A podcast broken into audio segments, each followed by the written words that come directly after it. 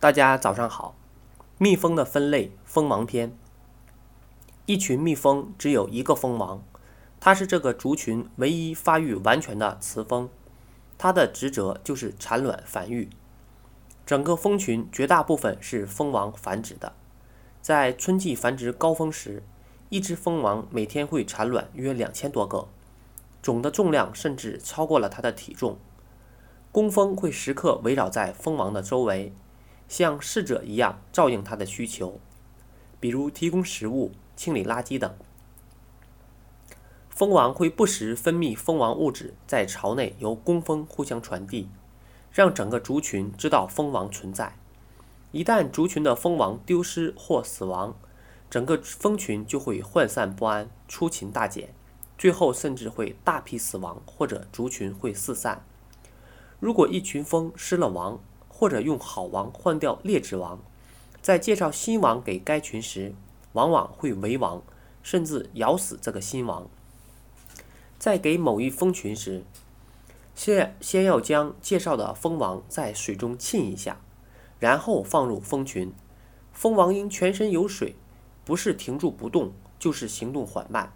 这时就有许多工蜂过来，给蜂王舔干水。蜂王失后。本身气味也会暂时消失，工蜂不会把引进的蜂王当作外来者加以排斥。蜜蜂个体都有对同类怜悯的天性，当有一只或多只蜜蜂失了以后，便会有许多蜜蜂给失蜜蜂舔水。待水干之后，外来蜂或蜂王已经与该蜂群的气味相同了。此法介绍蜂王，不论是新王还是老王，都获得成功。这里所用的蜂王和蜂群都是异蜂或其杂交品种，没有使用东北黑蜂进行实验。东北黑蜂巨王厉害。蜂王是由受精卵发育的，上代蜂王把受精卵产到蜂王台上，由工蜂抚养，一直喂食蜂王浆，发育成熟后就是蜂王。新蜂王出台后会把其他蜂王咬死，只留下一个最强壮的。新蜂王成熟后会进行试飞，在试飞三到四天后进入交尾期。交尾期也有很严格的要求，必须是晴朗的天气，外界温度不低于二十度。原来蜜蜂也很讲究情调，在交尾期，蜂王和所有的雄蜂一起飞出，这叫婚飞。然后雄蜂就开始比赛，蜂王会选择飞行速度最快的进行交尾。